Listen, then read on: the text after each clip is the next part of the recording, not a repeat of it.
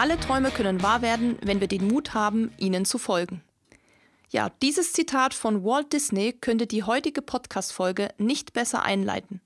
Denn ich spreche heute mit Eileen, die ihr ja bereits aus unserem Podcast als Moderatorin und Interviewerin kennt, über ihren Solo-Trip nach Thailand und Kambodscha. Ja, für Eileen ist das ein lang gehegter Wunsch, den sie schon seit Kindheitstagen bzw.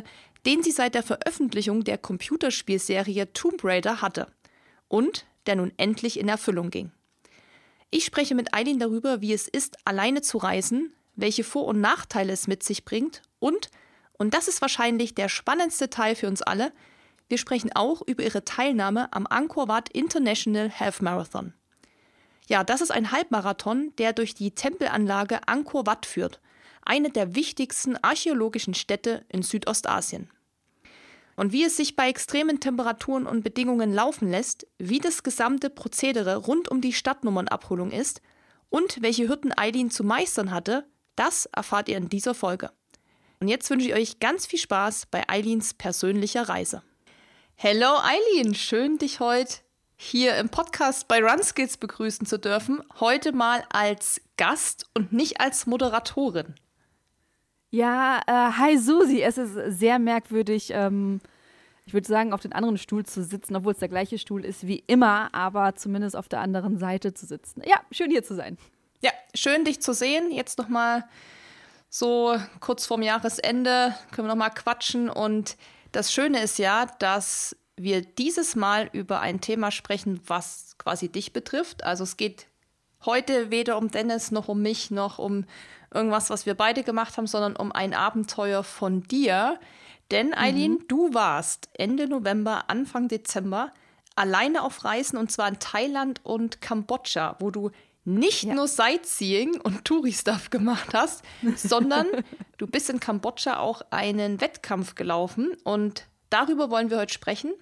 Aber ich würde mhm. sagen, bevor wir damit loslegen und da jetzt voll reinspringen ins Thema, würde ich erstmal gerne noch so ein paar Details zu deiner Reise besprechen, falls das okay für ja. dich ist. Ja. Ich habe es ja schon in der Einleitung gesagt, du warst in Thailand und Kambodscha. Was mhm. hat dich an Thailand und Kambodscha gereizt, dass du dorthin gereist bist? Mm, also der Hauptgrund war Kambodscha tatsächlich. Da muss ich ganz kurz ein bisschen zu ausholen. Und zwar, ähm, ich habe es schon mal an der einen oder anderen Stelle mal erwähnt gehabt und äh, ich war früher ein totales Gaming-Girl. Also ich habe ganz viel gezockt, ich habe äh, die Welt virtuell schon mehrfach bereist, Tomb Raider und Uncharted und wie nicht die ganzen Action-Adventures hießen. Und als ich zehn Jahre alt war, habe ich halt Tomb Raider gespielt. Ich weiß, es ist viel zu früh. Und ein Teil dieses äh, Videospiels spielt in Kambodscha. Und da habe ich zum ersten Mal dann halt von Angkor Wat äh, was erfahren und habe das gesehen und ich dachte nur, boah, wie geil sieht das denn aus? Also auch in den Büchern, diese Was ist was Bücher, die man dann damals noch so hatte. Und war total fasziniert von dieser Tempelanlage. Also diese, diese Anker-Tempelanlagen, ähm, das sind halt zig, hunderte von Tempel. Und ich wollte da immer unbedingt hin. Das war für mich aber lange Zeit sowas wie, oh, ich möchte mal unbedingt zum Mond. Also was völlig, völlig unrealistisches, dass Eileen aus Fehlen irgendwann mal nach Asien, nach Kambodscha reist. Das war für mich so realistisch wie als, ja klar, ich, fliege mal zum Mond, ich möchte immer zum Mond. Ja, in den letzten Jahren hat sich das dann halt immer so ein bisschen, ja, es war immer präsent, es war immer da, es war immer in meinem Kopf, dass ich da irgendwann mal hinreisen wollte. Vor ähm, etwas mehr als einem Jahr ist ähm, mein Vater sehr überraschend gestorben. Und ähm, er hat immer ganz lange davon geträumt, nach Kuba zu reisen. So, so ein Tod eines nahen Familienmitglieds macht viel mit einem. Und ich habe für mich einfach gesagt, ich warte nicht mehr. Wer weiß, ob ich jetzt morgen vom Bus überfahren werde. Das klingt jetzt so ein bisschen, also so ein bisschen plakativ, aber es war für mich so ein bisschen die Motivation.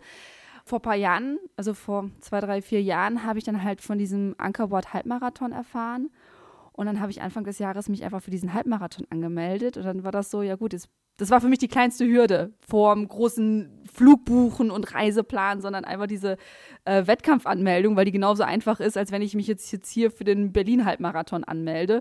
So eben schnell das Online-Formular ausgefüllt und fertig aus ist das. Ja, und dann war für mich klar, okay, ich habe mich jetzt für den Wettkampf angemeldet und jetzt ähm, muss das Rest, äh, muss jetzt auch passieren. Das muss jetzt auch geschehen.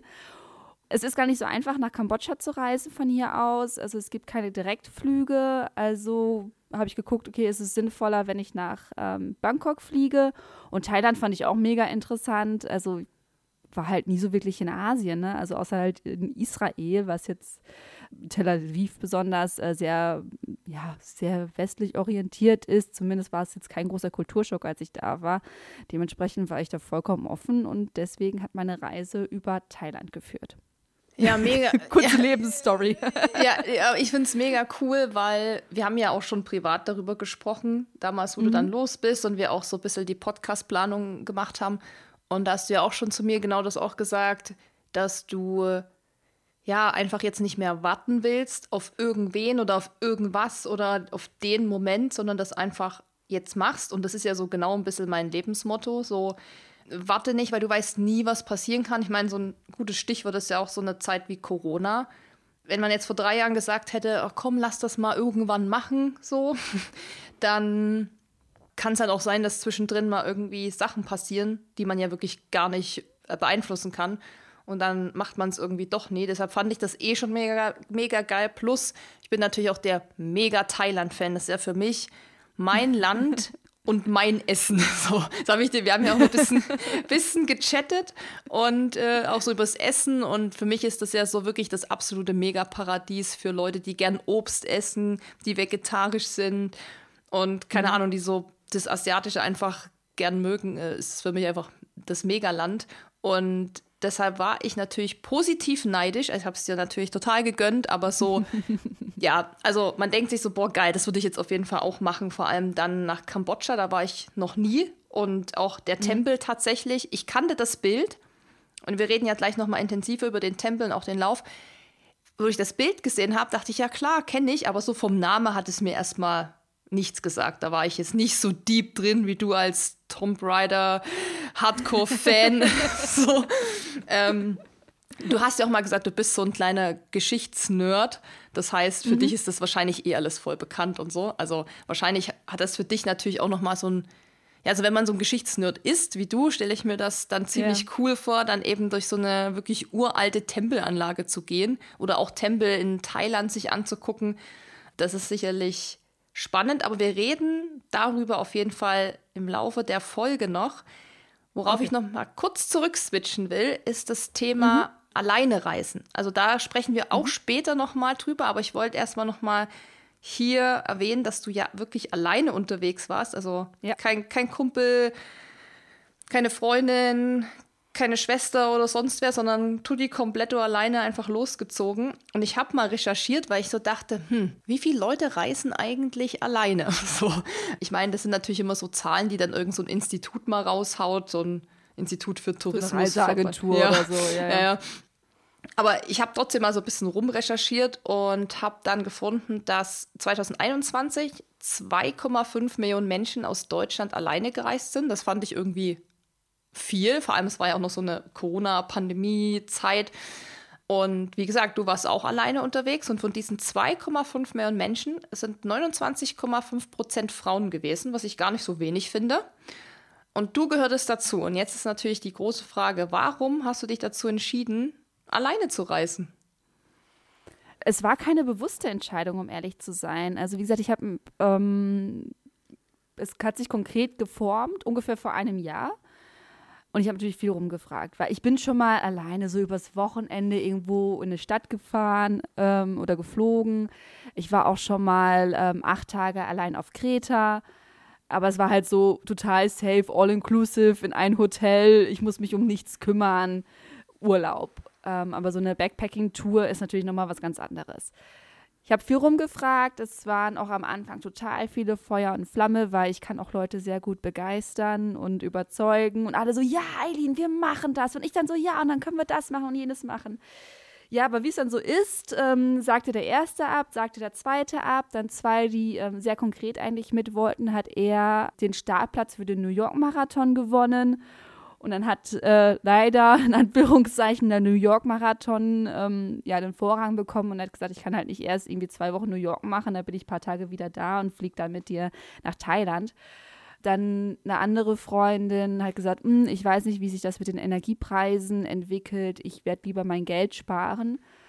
Das war so ein bisschen bis zum Sommer diesen Jahres und ich habe dann war dann auch so ein bisschen am Schwanken, aber für mich war irgendwie klar, ich habe mich da jetzt angemeldet für diesen Lauf und ich ziehe das jetzt durch. Ich habe trotzdem noch sehr sehr viel äh, Angst in Anführungszeichen gehabt, also jetzt nicht grundlegende Angst, sondern Nervosität dann kamen noch mal so ein, zwei dazu, die noch mal irgendwie für drei Tage gesagt haben, ah ja, wir kommen mit und haben dann doch wieder abgesagt aus verschiedenen Gründen. Und irgendwann habe ich gesagt, weißt du was, scheiß auf euch alle, in Anführungszeichen sind immer noch meine Freunde, aber ich ziehe das jetzt alleine durch. Ich mache das jetzt einfach, weil ähm, ich viele, viele, viele, viele, viele Jahre auf Leute gewartet habe. Also mein, mein Leben lang war immer so, ich habe auf jemanden gewartet, der mich an die Hand nimmt und sagt, komm Aline, wir machen das jetzt zusammen. Weil ich eben Sachen nicht alleine machen wollte.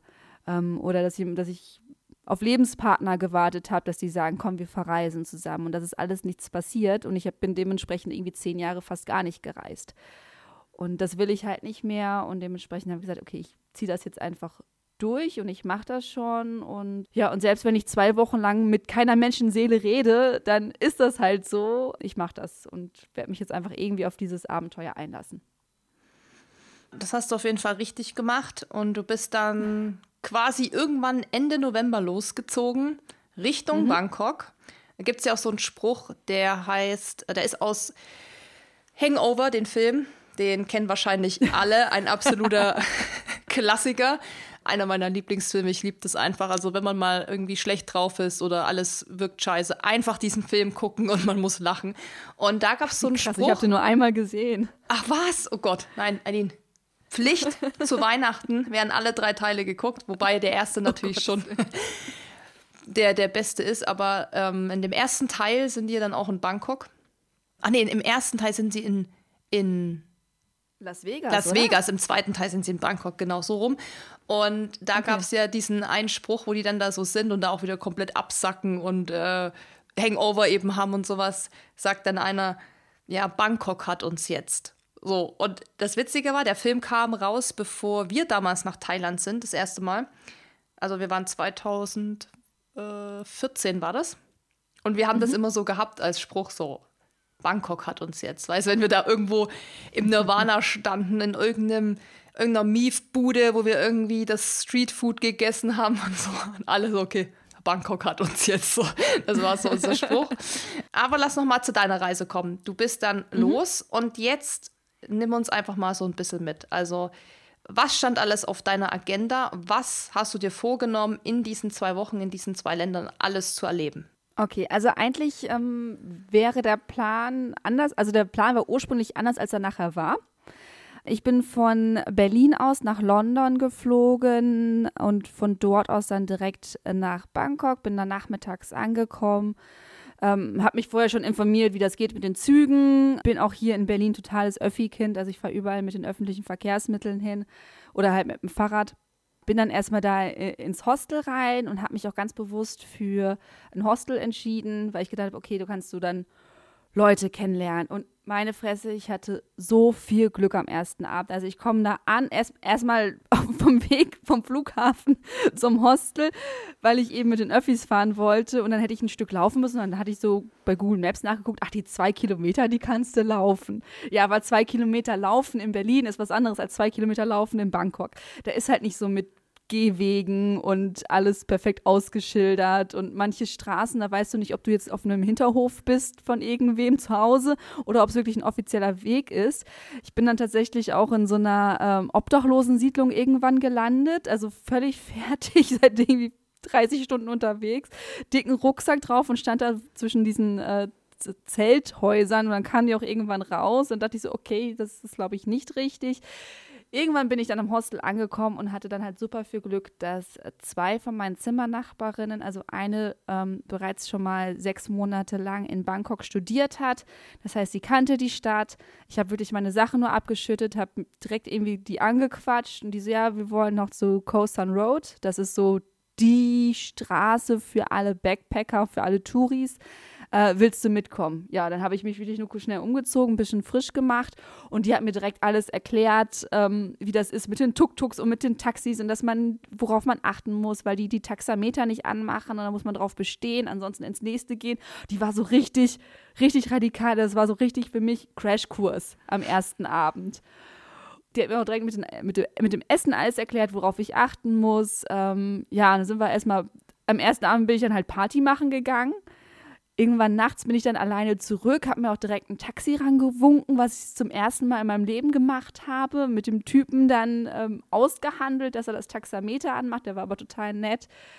Dann war eigentlich mein Plan, halt so zwei, drei Tage in Bangkok zu bleiben. Dann hatte ich vorab schon Kontakt mit einer Tauchschule in Bangkok. Äh, gehabt ähm, wegen eines Tauchscheins. Also ich habe den Basistauchschein schon, den, den Open Water Diver und wollte das Next Level machen. Hätte dafür nach Pattaya gemusst. Pattaya ist ein bisschen südlicher, aber nicht an diesem langen Zipfel von Thailand, sondern jetzt muss ich gerade östlich, nee, ja, östlich, südöstlich halt von Thailand. Ich habe dann ähm, Touri-Kram gemacht, natürlich alles, was man sich da so angucken kann. Äh, den Grand Palace, den liegenden Buddha merkte aber leider schon, ähm, die Nase ist dicht, der Hals tut weh. Irgendwann beim Atmen tat man halt so sehr weh, als hätte ich äh, Rasierklinge im Hals und was man nicht machen kann, wenn man tauchen geht, äh, man darf nicht krank sein. So, also man muss eine freie Nase haben. Es geht um die, ähm, wie heißt hier, Druckausgleich, äh, den man machen muss. Ansonsten kann das Trommelfell platzen, wenn man unter Wasser ist. Also es ist ganz, ganz, ganz gefährlich, krank, vor allem erkältet, tauchen zu gehen. Habe dann Kontakt mit meiner Tauchschule aufgenommen. Zum Glück alles per WhatsApp, super unkompliziert. Ähm, konnte das dann um eine Woche verschieben und saß dann aber noch in Bangkok halt. Musste dann alles da umplanen, weil Bangkok selber fand ich schon ganz interessant, aber es war jetzt nicht so das Thailand, was ich sehen wollte. Ich wollte so ein bisschen das Thailand sehen, was man aus Dokus kennt, was man ähm, aus diesen schönen Moodbildern kennt. Wollte jetzt aber auch jetzt nicht irgendwie, weil ich ja wusste, also ich bin ja auf einem Sonntag gelandet und den Freitag darauf bin ich ja schon nach Kambodscha gereist. Also hatte ich ja nur diese paar Tage. Also es hat sich nicht gelohnt, irgendwo anders hinzureisen. Also bin ich ganz einfach hingegangen und habe dann über ähm, die typischen Internetanbieter mir so Tagestouren gebucht habe eine Tagestour gemacht nach Ayutthaya. Das ist auch ein UNESCO-Weltkulturerbe mit Tempeln. Jetzt muss ich gerade überlegen, was wir uns da noch angeguckt haben. Ähm, genau, also so diese ganzen Touri-Sachen auch drumherum habe ich mir angeguckt. Einen Tag bin ich zum, das muss ich überlegen, zum Erawan Nationalpark gefahren, bin dann da wandern gewesen im Dschungel. Äh, kann ich nur empfehlen, man, man kann da durch diesen Dschungel wandern, den Berg hoch und da ist ein riesenlanger Wasserfall. Und der hat immer wieder so, so kleine Mini-Teiche. Und in diesen Mini-Teichen kann man schwimmen gehen. Und in diesen Mini-Teichen sind auch noch Fische, die man aus diesem Fischspa kennt, die so an dir rumknabbern. Die die so, Hornhaut also abnagen. Von, ja, genau, die hatten viel bei mir zu essen. ja, das ähm, habe ich gesehen in deiner Insta-Story. Da warst du mit so einem anderen Girl, glaube ich, also war zumindest mit drauf und da habt ihr euch da so rumgeahlt ja. in dem Wasser und ähm, sind die Fische da so gekommen. Und das war noch in Thailand, ja. äh, in, in, Bangkok oder war das irgendwie Das war noch die ganze erste Woche. Hm. Das war, das war, ja, es ist zwei Stunden Zwei, zwei oder drei Stunden nördlich von Bangkok ist das. Aber man kann, ich habe jetzt alle über Get Your Guide gebucht. Das sind diese typischen Tagesausflüge, wo man morgens halt vom Hostel abgeholt wird, macht dann halt so eine Tour, so verschiedenen Stops und fährt halt abends wieder zurück und hat relativ viel gesehen. Zwar nicht sehr intensiv, aber viel gesehen. Und das war für mich so, ja, okay, das war für mich eine Möglichkeit, um irgendwie gesund zu werden, weil es jetzt nicht übelst anstrengend war, aber gleichzeitig auch viel vom Land zu sehen hatte eine mega Zeit. Ich habe tatsächlich von dem Tag mit den Leuten noch total viel Kontakt über Instagram, auch die, mit der ich da schwimmen war. Wir haben uns schon verabredet, dass sie demnächst mal nach Berlin kommt. Die kommt aus Kanada. Das war schon ziemlich geil und auch in den Hostels. Ich habe mega coole Leute kennengelernt. Ähm, also diese Angst, allein zu bleiben, ist nicht gegeben, wenn man selber offen ist. Also ich hatte auch zwei Hostels, da wollten die Leute nicht. Da bin ich so extra in den Aufenthaltsraum, so hi. Und alle nur so, hm, mich angeguckt, wieder runtergeguckt. Was so, will die denn? Anscheinend möchte hier niemand, ja, ja, möchte niemand neue Freunde haben. Aber es ist, es ist die Möglichkeit, Leute da kennenzulernen. Und ähm, ja, stehe jetzt mit ein paar eben noch in Kontakt. Das war schon ziemlich geil. Ja, und auch aus der vermeintlich negativen Situation mit der Krankheit und dem Tauchschein, der dann erstmal auf Eis gelegt wurde, hat sich dann ja scheinbar trotzdem noch was Positives entwickelt. Also, dass du ja dann länger geblieben bist, hast mehr mit denen gemacht, hast dann vielleicht auch mehr Kontakt. Also mhm. war vielleicht erstmal, also ich stelle mir das auch total madig vor, vor allem wenn man im Urlaub krank wird. Das ist wirklich so das Nervigste, was es gibt. Plus in diesen Ländern mit ärztlicher Versorgung und so, das ist ja auch immer noch mal so eine Sache, da will man auch nicht unbedingt krank sein und zu einem Arzt gehen müssen. Mhm. Also ich kann das voll verstehen, dass man sich dann auch noch so denkt, boah, nee, jetzt bin ich auch noch irgendwie erkältet und du hast es auf jeden Fall richtig gemacht zu sagen, nee, Tauch, Tauchschein geht eh nicht, also wäre eh nicht möglich gewesen äh, mit der Krankheit. Also ja. ich habe ja auch meinen Tauchschein auf Thailand gemacht. Das machen ja, glaube ich, alle, entweder Ägypten oder Thailand. Und ähm, in Ägypten. ah ja, okay. Ägypten und Thailand sind ja so die äh, Klassiker für mhm. Tauchscheine ja, ich weiß eben auch, was das ja unter Wasser ist. Das ist schon auch wirklich anstrengend und man macht das ja auch nicht jeden Tag, dass man da jetzt irgendwie so routiniert ist und dann genau weiß, was man da irgendwie so tut. Von daher war das wahrscheinlich schon äh, deutlich besser für dich. Aber du hast den Tauchschein ja dann trotzdem nachgeholt, richtig? Genau, also ich war ja innerhalb dieser zwei Wochen, war ich ja in der Mitte in Kambodscha für fünf Tage und danach bin ich ja wieder zurück nach Bangkok und dann eben auch nach Pattaya. Und dann habe ich da den, den Tauchschein halt nachgeholt da ging es mir auch wieder gut. Die Ohren waren frei, die Nase war frei und es waren fantastische Tauchgänge. Ich hatte mega Glück. Ich habe einen Hai gesehen unter Wasser. Ich habe Wracktauchen gemacht, was für mich ein riesen, riesen, riesengroßer Traum war und der mit meiner allerersten Panikattacke angefangen hat. Also es ist, es ist einiges schiefgelaufen im Urlaub auch, aber ich bin da ins Wasser gesprungen. Ich wusste, ich mache jetzt Wracktauchen, das, wovon ich auch schon so lange träume. Und ich bin im Wasser und hab, hatte so Panik, dass ich nicht atmen konnte. Und dann habe ich auch noch Wasser ins Gesicht gekriegt und ich wusste nicht, was los war. Es war, glaube ich, einfach alles zu viel und ich brauchte echt ganz, ganz lange, um mich zu beruhigen. Und auch meine Tauchlehrerin, die mich dann erstmal auf den Rücken gepackt hat, mit dieser, äh, man hat ja so eine Weste an, die man mit Luft vollpumpen kann. Das heißt, man ja, schwimmt da ja eh. Und dann brauchte ich ganz lange, um runterzukommen, bis wir dann runter konnten. Und dann natürlich in 30 Meter Tiefe äh, so ein altes Militärschiff anzugucken. Das war schon echt geil. Mm, also Thailand hat da schon einiges zu bieten, muss ich sagen. Also wir haben mm. damals auch die, Gott, Clownsfische sind das, ne? Die Nemos. Mhm. Ja, die haben wir gesehen. Das war, das war richtig krass, weil die sind ja so klein. Und dann hatten die, das war so ein kleines wie so eine Koralle oder so. Das war alles so wie Miniatur. Ja. Und da war wirklich so ein Baby-Clownsfisch und noch zwei größere, also wahrscheinlich die Familie. Und das war wirklich wie aus so einem kitschigen Disney-Film. Und wir waren halt so mega. Ja. Also wir, ich habe das mit zwei Freunden gemacht und dann halt der Tauchdude und dann waren wir da so um die Dinger und du hast so, obwohl du ja diese Brille aufhast und dieses Beatmungsgerät und eigentlich gar nichts so Mimik und so lesen kannst, hast du richtig gesehen, wie das die Leute so richtig gepackt hat, so krass. Siehst in den Augen. Ja, ich habe ja auch in, in auf Galapagos-Inseln, war ich ja auch nicht tauchen, aber schnorcheln. Das hat schon gereicht. Da haben wir auch Haie gesehen, Schildkröten, Robben, wirklich alles, was du dir vorstellen kannst. Und ich finde, Unterwasserwelt ist einfach eine komplett andere Welt und einfach mhm. so faszinierend und so packend. Und ich kann wirklich nur jedem empfehlen, zumindest schnorcheln zu gehen oder wenn man es irgendwie kann und Bock drauf hat, auch zu tauchen, das ist einfach, also ich weiß nicht, das hat, das macht man eben auch so selten dann wieder. Also außer du machst jetzt regelmäßig Tauchurlaube, aber ich finde das krass packend. Und Thailand ist natürlich dann nicht nur auf, auf dem Land schön, sondern auch unter Wasser schön. Also ich finde es halt voll geil. Also bist ja. du jetzt sozusagen. Ich liebe auch das Tauchen. Du bist, ja. was bist du jetzt? Advanced Diving irgendwas? Oder wie nennt sich das jetzt, Advanced Open Water Diver. Genau, ich bin ja noch das Erste. Das ist Basic oder? Open Water Diver. Open Water, ja, genau. Ja. Ich habe ich hab nur das Advanced davor. Ja, okay.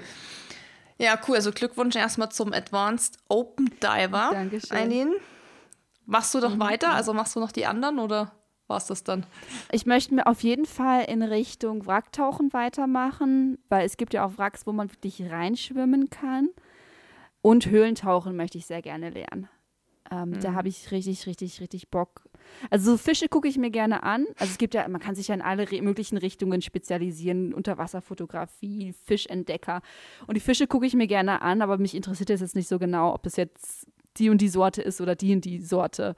Solange das schön aussieht, reicht das für mich so in etwa. Äh, aber so Wracktauchen, Höhlentauchen, das möchte ich auf jeden Fall weitermachen und ich muss auf jeden Fall noch viel mehr an meine Tarierung arbeiten. Das ist noch so ein bisschen meine ja, mein Weak Point beim Tauchen, dass mich auch immer meine Tauchlehrer darauf hinweisen, dass ich bitte nicht so schräg tauche, sondern schön stromlinienförmig. Und ich denke immer so, ja, wieso? Ich werde doch nicht müde. Es geht ja immer darum, um Energie zu sparen. Und das ist dann halt der große Vorteil, wenn man äh, Ausdauersportler ist, dann kann man auch lange tauchen und wird nicht so schnell müde, auch wenn man äh, nicht sehr stromlinienförmig schwimmt. Aber da kommt wieder der Geschichtsnerd in dir durch, weil wenn du sagst, so Höhlentauchen und Wrackstauchen, das geht ja auch schon wieder ja. in so eine Richtung von sowas erkunden, weil ich bin dann eher Typ, ich will viele Tiere sehen. Also ich kenne mich mit Fischen da halt auch gar nicht aus, aber ich freue mich halt immer, wenn ich irgend so ein neues Tier dann sehe, so, uh, neuer Fisch, den habe ich noch nie gesehen oder so. ähm, genau, da sieht man, dass du also wirklich schon ein Fable dafür hast und da ist natürlich mhm. der Halbmarathon, den du dann gemacht hast, natürlich genau das Richtige für dich. Und bevor wir zu dem Marathon kommen, noch eine Frage, oder zu dem Halbmarathon kommen, noch eine Frage. Bist du in Thailand, Bangkok, Pattaya, wo auch immer du dann noch warst, irgendwann mal gelaufen? Nee, also ich bin, bin die erste Woche ja gar nicht gelaufen, weil ich ja eben erkältet war. Einerseits wollte ich wieder fit werden für den Tauchkurs, den ich ja in die zweite Woche schieben konnte, aber da war ja schon komplett bezahlt und ich habe ja schon zu dem Zeitpunkt relativ viel Geld verloren. Ich habe das Geld für den Transport nicht wiederbekommen und auch nicht das Hotel, was schon alles vorab gebucht war, weil, und das ist ein ganz, ganz großes Learning für mich, ich habe ja alles schon oder fast alles aus Deutschland schon fest vorher gebucht und dementsprechend das Geld nicht wiedergekriegt, hätte ich alles wie alle anderen vor Ort erst gebucht und relativ spontan, dann ähm, wäre auch kein Geld verloren gegangen. Dementsprechend war ich nicht laufen, aber ich hatte ja trotzdem jeden Tag irgendwie meine 30.000 Schritte auf der Uhr. Ne? Also, mhm. wenn hm. ich durch Bangkok gelaufen bin, ähm, ich hatte keinen Bock, ständig mir ein Taxi ranzupfeifen und überall nur über durch die Straßen zu sausen, weil ich wollte ja die Stadt sehen, die Leute erleben bin halt dementsprechend gar nicht laufen gewesen. Ähm, ich habe mir aber viele Läufe angeguckt. Also ich war äh, in Bangkok, habe ich so zwei Parks entdeckt, wo so die Leute ihre Runden drehen, weil die gehen ja auch nicht da auf der Straße laufen, so wie hier, dass sie einfach quer durch die Stadt kannst du, glaube ich, da nicht laufen gehen, weil dann läufst du 20 Meter, musst schon wieder stehen bleiben, weil da eine Kreuzung ist und du nicht über die Straße kommst, weil Straßenverkehr ist äh, nochmal eine ganz andere Nummer. Das heißt, die gehen da in die Parks und drehen dann da ihre Runden habe mir die dann halt angeguckt und habe auch immer so geguckt, ob ich irgendwie so erkenne, ähm, ob die jetzt irgendwie von meiner Laufcrew sind, weil ich ja in so einer internationalen Laufcrew dabei bin, ob ich da irgendwie was sehe und den direkt anquatschen kann. Aber nein, also bis auf den Halbmarathon war ich gar nicht laufen. Ja. Im sportlichen. Sinne. Aber das hast du ja nachgeholt, dann beim Halbmarathon. Mhm. Und zwar bist du den dann in Kambodscha gelaufen und zwar mhm. in Angkor Wat. Spricht man das richtig aus? Ist es Angkor, ja. Angkor Wat? Ja. Er heißt Angkor Wat International Half Marathon, klar.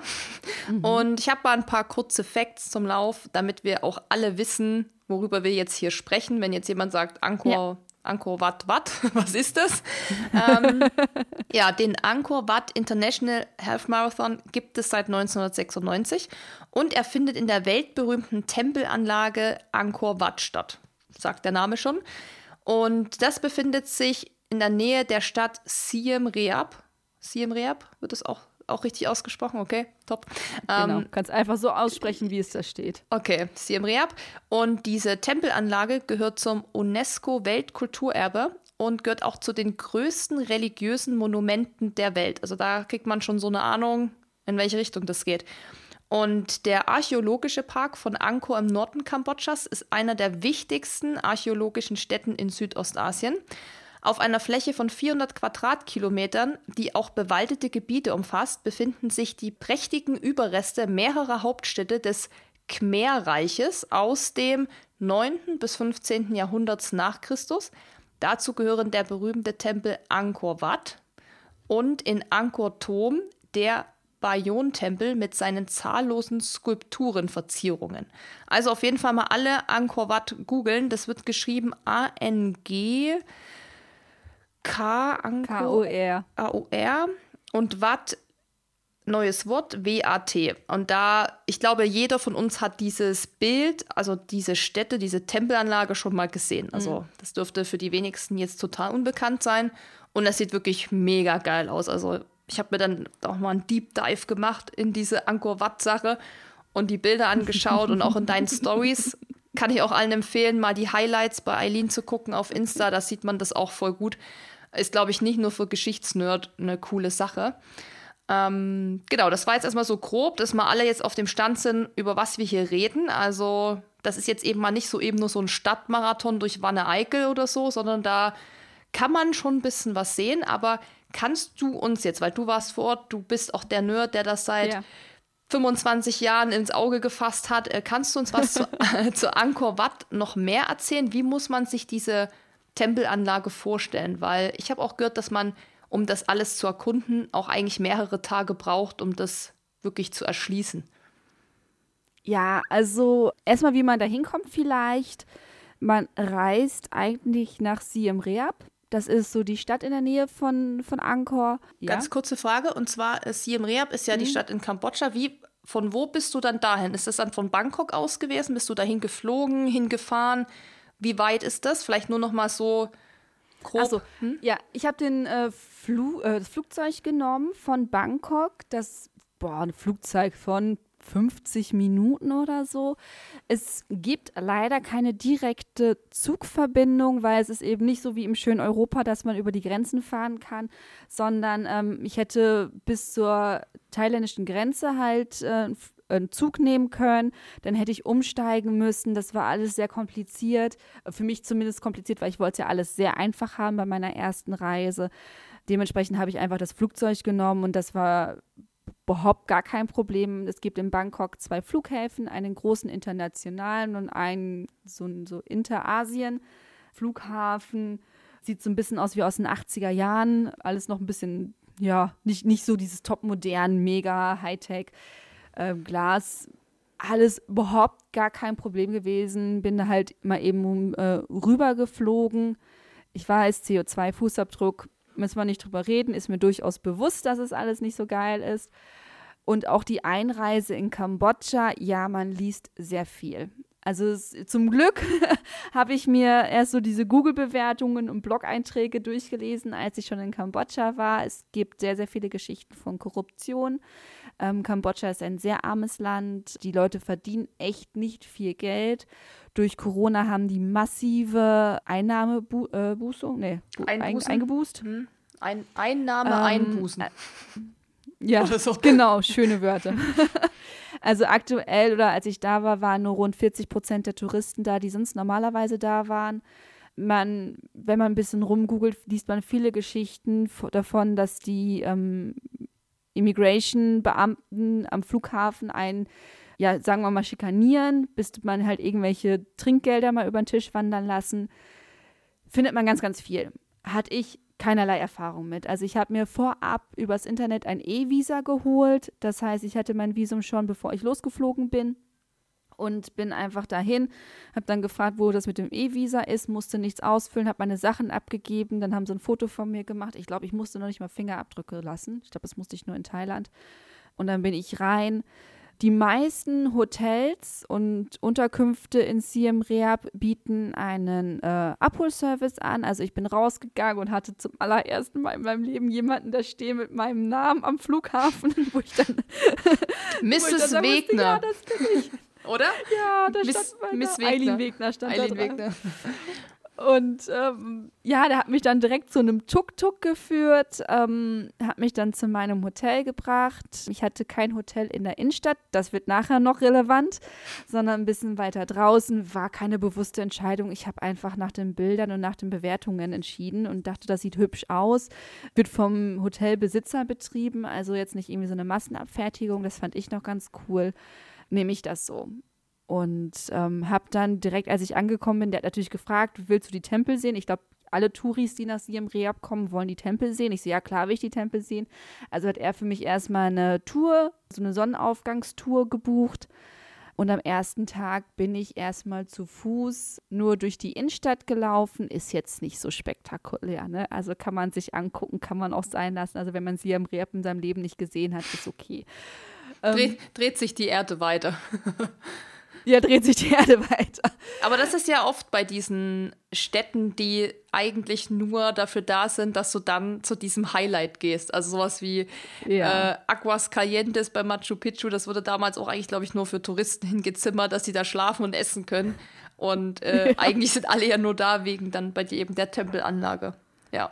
Also, genau, mehr, okay, also, musst du nicht sehen, dann ging es weiter. Genau, also ich habe dann, wollte ich äh, meine Startunterlagen abholen. Das war ein 6 Kilometer Marsch. Dachte ich, naja, gut, machst du halt. Bin da hingekommen, stehe dann davor, gab es mal dieses Hotel geschlossen. Und äh, habe ich ein bisschen Panik gekriegt und dann habe ich nochmal E-Mails durchforstet und habe ich gesehen, dass die irgendwann vor zwei Wochen in so einer E-Mail irgendwo ganz unten geschrieben haben, so übrigens, die Startunterlagen gibt es gar nicht mehr da, sondern da und da. Ganz kurz, du wolltest die Tempelanlage dir angucken, du hast sie dir angeguckt beim Sonnenaufgang nee. schon und dann hast du die Nummern Nee, nee, nee, ich war, das war noch am Freitag, mhm. am Freitag. Am Freitag, als ich angekommen bin, wollte ich die Stadtunterlagen abholen, weil ich ja eben den Samstag in den Tempel verbringen wollte. Verstehe. Ähm, Genau, und bin dann halt erstmal zu diesem Marriott Hotel gelaufen. Das Marriott Hotel gab es gar nicht mehr. Und musste mir dann schnell einen Tuk-Tuk nehmen, um halt äh, zu dem anderen Hotel zu fahren, was natürlich auf der anderen Seite der Stadt war. Und was man vielleicht wissen muss, in Kambodscha gibt es eigentlich keine öffentlichen Verkehrsmittel. Also man macht da alles mit Tuk-Tuks. Ähm, ich habe auch eigentlich, glaube ich, gar keine richtigen Taxis gesehen, so wie es man aus Thailand kennt. Nee, ich glaube, da, sind einfach nur überall, überall sind Tuk-Tuks. So viele Tuk-Tuks, das kann man sich gar nicht vorstellen. Also Tuk-Tuks sind diese Motorräder mit so einem Anhänger hinten dran, wo man drin sitzt. Und äh, darüber wird alles gemacht. Ja, dann habe ich meine Startunterlagen abgeholt bei diesem anderen Hotel. Das war relativ unspektakulär. Also erst haben sie meinen Namen nicht gefunden, da habe ich kurz Panik gekriegt und dachte, ey, es kann nicht sein, ich bin aus Deutschland angereist und jetzt bin ich nicht angemeldet. Da kriegt so, man kurz dann, ähm, ähm, Panik, oder? Ja, und ich dachte, boah, es kann nicht euer fucking Ernst sein, dass ich jetzt hier bin. Zum Glück irgendwann doch. Ja, und dann bin ich rein, habe ich meine Unterlagen gekriegt. Das war auch nicht so, wie man das vielleicht so, wie ich das normalerweise kenne, dass die Leute dann plötzlich ganz viele Selfies machen, wie sie ihre Startunterlagen haben, sondern es waren alle ganz leise in diesem Hotel. Es war alles ganz ruhig. Und dann stand ich dann da und war ganz aufgeregt und wollte eigentlich auch ein Selfie machen. Und dann dachte ich so, nee, mache ich besser mal keins. ja. Ja, das ist halt, das ist andere Kultur, ne? Ja, es war alles ganz ruhig, ganz leise. Ja, also das war eigentlich so der, der Freitag. Am Samstag morgens wurde ich dann abgeholt um 4 Uhr, glaube ich, oder noch früher, um diesen Sonnenaufgang zu den Tempeln zu fahren. Da mussten wir noch die Eintrittskarten holen, die relativ teuer sind. 37 US-Dollar, glaube ich, gekostet, der Eintritt genau, vielleicht auch nochmal so ein Info nebenbei, die ich auch übersehen habe vor Ort. Es gibt eine Währung in Kambodscha, Riel nennt sich die. Die nutzt nur keiner. Es zahlen alle in US-Dollar. Und ich habe natürlich am Anfang alles in Riel getauscht, als ich angekommen bin. nein. Und das wollte keiner, so, die wollten das heißt, alle die Dollar haben. Ja, und dann war immer so, dass sie mir alle Preise in Dollar gesagt haben und ich dann so, ich muss bitte in Riel bezahlen. Und dann hat man schon mal so, hm. Also nicht richtiges genervt, aber es war immer so ein Ausatmen kurz vorher und dann mussten sie es selber umrechnen. Also die wollen ihre eigene Währung gar nicht haben, weil die halt so volatil ist. Genau, und dann sind wir halt morgens dahin. Es ist stockfinster da, also es gibt keine Straßenlaternen, da leuchtet nichts. Du bist in der völligen Dunkelheit. Und dann irgendwann geht die Sonne halt hinter Angkor Wat auf. Das ist dieser Haupttempel, den kennt man auch ähm, von der Flagge. Deswegen, also man kennt dieses Bild einfach, das sieht man immer wieder. Es ist auch auf der Flagge. Also es ist ein sehr, sehr großes Nationalstolz auch in Kambodscha. Und irgendwann ging halt diese Sonne auf und dann habe ich das gesehen und äh, hatte echt Tränen in den Augen, weil ich gedacht habe, meine Fresse, Eileen, du bist jetzt hier, ne? Also ich bin zu meinem persönlichen Mond gereist. und, und, und war jetzt da. Natürlich zig Touris um mich herum, also war jetzt nicht so, als wäre ich da alleine gewesen.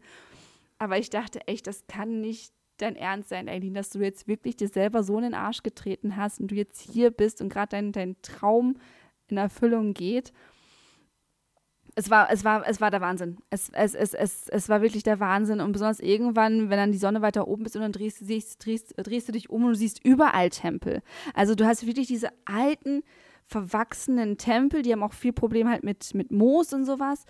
Und dann hast du überall diese kleinen anderen Gebäude und das ist halt, dieses, also Angkor Wat ist halt dieses Hauptding und du kannst da durchlaufen. Das ist ja auch so geil. Viel ist das ja auch, kenne ich aus Deutschland oder auch, wenn ich mir Ruinen oder alte Burgen in England angucke, da kannst du so von außen mal reingucken. Nee, da kannst du richtig rein.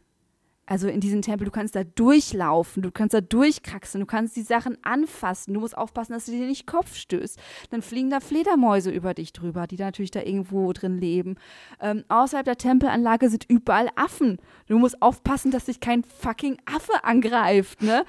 Und dir also, dein Brot so klaut oder so, ne? Die sind ja meistens schon so äh, vermenschlicht oder so äh, domestiziert, dass die dann ja auf die, auf die ganzen Leckereien der Touristen gehen. Ne? So sagen die ja dann auch oft bei so Touren, passt auf eure Kameras auf, passt auf das auf, weil mhm. die dann natürlich drauf, drauf schauen. Ja, okay, spannend. Also Affen hast ja. du auch gesehen. Ähm, also es klingt nach einem, ja, schon mal, also es packt die schon, so wie du es erzählst, Sonnenaufgang und so kann ich mir vorstellen, mega geil, ist ja immer geil. Und dann ist ja für dich noch geiler, du hast dir deinen Kindheitstraum erfüllt, dass du da bist und, oder wie du gesagt hast, du hast dir einen Arsch getreten und dann ist da auch noch ein Halbmarathon. Also du kannst sozusagen deine ja. zweite Leidenschaft damit verbinden. Das ist ja so, besser geht's ja fast gar nicht. Das ist ja so das, mhm. das i-Tüpfelchen eigentlich. Und ja, ich habe es ja anfangs gesagt, der Angkor Wat International Health Marathon ist es gewesen. Und jetzt natürlich die große Frage, die sich ähm, auch einige unter einem Reel von dir auf Insta gestellt haben wie du dieses Rennen tatsächlich gefunden hast. Also hast du das recherchiert? Hast du eben, weil du hast ja vorhin auch gesagt, du hast dann in Bangkok auch mal geschaut, äh, was da so für Läufe sind und, und ne, ob da auch Leute aus mhm. deinen Laufclubs damit am Start sind und so. Wie bist du dann, dann drauf gekommen? Durch Zufall. Ich glaube, wie die meisten auf irgendwelche abgefahrenen Läufe kommen. Ähm, vor ein paar Jahren hat tatsächlich einer aus meiner Laufcrew diesen Lauf gemacht und ähm, hat darüber berichtet. Und ich habe damals gesagt, ich so, boah, Kathi, bitte was, da gibt es einen Lauf. Und dann war der einfach immer irgendwie in meinem, in meinem Kopf, bis halt ich letztes Jahr mich angemeldet habe. Also es war wirklich ein reiner Zufall, dass sie den gemacht hat. Ich weiß auch gar nicht, aus welcher Motivation heraus sie sich damals dafür angemeldet hat.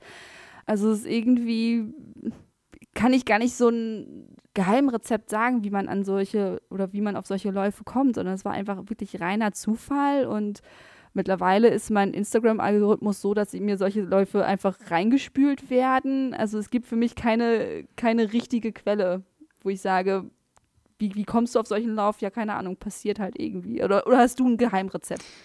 Ja, die Frage wurde uns da auch mal gestellt. Ich glaube, wir haben auch in irgendeinem Podcast mal darüber gesprochen. Und das ist auch, wie du es eigentlich sagst, so ein bisschen Zufall, aber natürlich auch viel Algorithmus. Also, wenn ich einmal was angezeigt bekomme, Beispiel, ich folge jetzt dir und sehe, dass du da jetzt diesen Halbmarathon gelaufen bist und dann haben die oft ja auch noch Instagram-Seiten diese Läufe. Mhm. Und dann klickt man jetzt zum Beispiel dann da drauf natürlich, weil man das total spannend findet, guckt sich die Bilder an, liked die, geht vielleicht auch auf diesen Link in der Bio, landet auf der Website und schon hat ja, ich sag mal, äh, Instagram, Facebook und wie das alles heißt, irgendwie erfasst, dass ich scheinbar Interesse an sowas habe. Und dann ist es ja mhm. meistens so, dass man dann da mal was angezeigt bekommt oder da mal. Also mir geht das oft so, dass ich dann irgend so ein Ultra-Race auch in Asien viel angezeigt bekomme oder Australien oder so. Und je länger man sich natürlich damit beschäftigt, desto mehr wird einem angezeigt. Und dann folge mhm. ich auch oft diesen Seiten. Und die wiederum teilen auch manchmal so andere Läufe wieder, weil die dann irgendwie connected sind oder so. Also man kommt da so ein bisschen in so einen Strudel, finde ich. Das ist gar nicht so, dass man jetzt, es gibt jetzt keine Website, glaube ich, wo man jetzt alle krassen Races dieser Welt so findet. Also gibt es natürlich schon. So Ultra-Races kann man ja zum Beispiel auf DUV.de oder was das ist, also Deutsche Ultramarathon-Vereinigung oder Deutscher Ultramarathon-Verein. Mhm. Die haben auch so Bestenlisten und sowas. Und da gibt es auch so einen Race-Kalender. Und da kann man zum Beispiel schon mal so filtern, welche Ultra-Races es gibt, aber jetzt so, ja, ich sag mal so, ja, was heißt fancy Races, aber für uns ist ja das, was du gemacht hast, zählt ja dann schon eher in so ein fancy Race, weil es ist in Kambodscha, es ist durch so eine Tempelanlage, es ist ja schon was anderes. Äh, das findet man da dann jetzt nicht, außer es wäre halt ein Ultra-Race, ne, dann wäre das natürlich da aufgelistet, aber auch dann hast du das in der Liste, aber du musst dir das auch erstmal dann ja angucken. Also du siehst da ja bloß den Namen, da steht dann halt irgendwas, bla bla bla Ultra Race und dann muss man das ja proaktiv sich angucken. Aber ich finde, wenn man dann einmal irgendwas angeklickt hat, ist man halt äh, in dieser Race-Bubble auch drin. So, du hast es also gefunden, durch Zufall bist du da drauf gestoßen. Dann hast du ja auch schon gesagt, hast du erstmal dich angemeldet und hast dann dich um den Rest gekümmert, also um Flüge, um Hotels und um alles. Hast sozusagen eigentlich die Reise ja um den Lauf geplant. Weil der war ja auch mitten in deiner Reise. Der war am 4. Dezember, das heißt, du warst schon eine Woche on the road und hattest dann noch eine Woche. Das stimmt, oder? Du hast es dann um das Race alles einfach genau. gelegt. Ja. Genau, das war so das Highlight, das war so der fixte Termin und alles andere war dann halt so, wie es halt drumherum passte. Ich habe mal rausgeschrieben, was in der Race-Beschreibung stand. Also für alle jetzt nochmal, mhm. wir wissen jetzt äh, Kambodscha, wie man da hinkommt. Wir wissen jetzt, was es mit diesem, dieser Tempelanlage auf sich hat, aber jetzt wollen wir natürlich noch was zu dem Race wissen. Und da steht folgendes: Läuferinnen und Läufer aus der ganzen Welt unterstützen mit ihrer Teilnahme ein Verbot der Herstellung und des unmenschlichen Einsatzes von Antipersonenminen. Das hört sich schon mal erstmal ziemlich. Landminen. Landminen, ja, hört sich schon mal. Also, mhm. es war. Ich habe es einfach mal übersetzt, äh, das, was da stand, ähm, in so einem Google Translate, deshalb, ähm, ja, genau, Landminen. Die Stadtgelder und die zusätzliche finanzielle Unterstützung fördern die Unabhängigkeit der Landminenopfer, indem sie zur Bereitstellung von Prothesen, zu sozialen Wiedereingliederungsprogrammen und zur Unterstützung anderer wichtiger und notwendiger Programme wie Bildung und Prävention von HIV-Aids beitragen.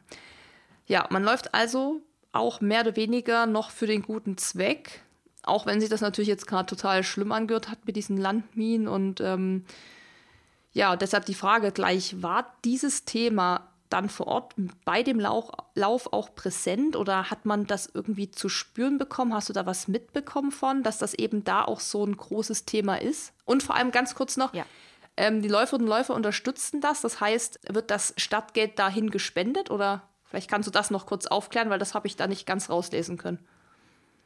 Uh, das ist eine Frage, die ich dir leider auch nicht richtig beantworten kann, ähm, wie genau das die Startgelder aufgeteilt sind. Also vielleicht ganz schnelle zwei Sätze zur Geschichte Kambodschas. Äh, Kambodscha hat eine sehr blutige und sehr junge Geschichte. Also von 1975 bis 1979 gab es, oh Gott, wie hießen die, die Roten Khmer.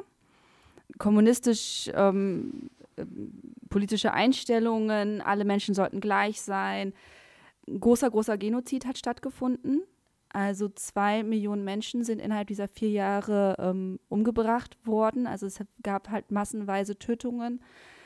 Kann ich jetzt alles nicht genau, ich bin keine Historikerin, genau wiedergeben. Also das lohnt sich, sich da mal kurz mit auseinanderzusetzen, auch wenn man ins Land reist. Weil 1979 ist nicht lange her.